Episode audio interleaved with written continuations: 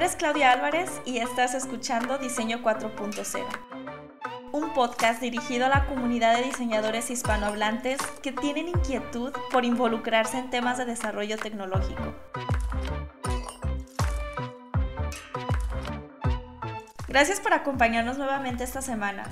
El episodio pasado con Laura Forlano me dejó pensando un poco sobre el lenguaje que usamos cuando hablamos de diseño. Esas palabras como innovación, empatía y centrado en el usuario las repetimos tanto que terminan siendo clichés y pierden su valor. Ella explora otro concepto de diseño que suena a todo lo contrario de esas palabras. En lugar de hacer diseño centrado en las personas, hace investigación con herramientas etnográficas de diseño centrado en los objetos. Creo que el decir que la tecnología debe ser más humana se ha convertido también en una frase o concepto cliché. Y la pregunta que me empezó a dar vueltas en la mente fue si realmente la tecnología tendría que ser más humana.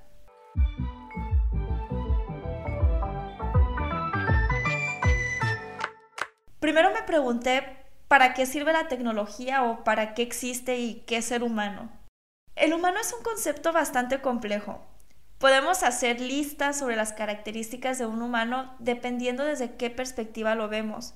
Puede ser desde la psicología, como sus comportamientos, emociones, la capacidad de crear y de aprender, desde la antropología, viendo nuestros patrones de comportamiento dentro de la sociedad y características físicas, o desde la biología, viendo cómo nuestro cuerpo se comporta y evoluciona. En lugar de darle una definición filosófica, Quiero dar a entender que podemos definir humano dependiendo desde qué disciplina lo vemos.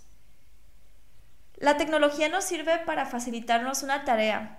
Como una licuadora nos ayuda a moler frutas y verduras de una manera rápida. Y también nos puede servir para incrementar nuestras posibilidades y capacidades.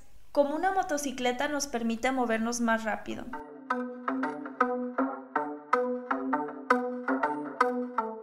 Antes de responder a la pregunta me hice otra pregunta.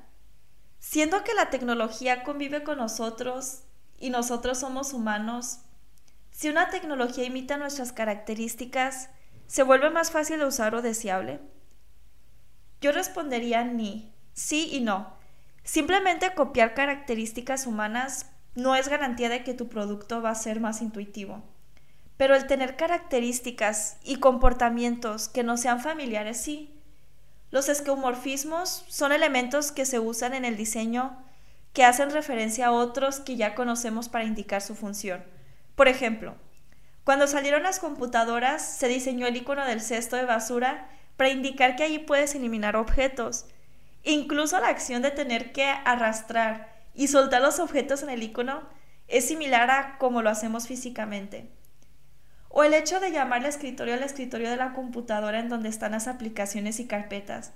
Todo esto hizo más fácil entender cómo funciona.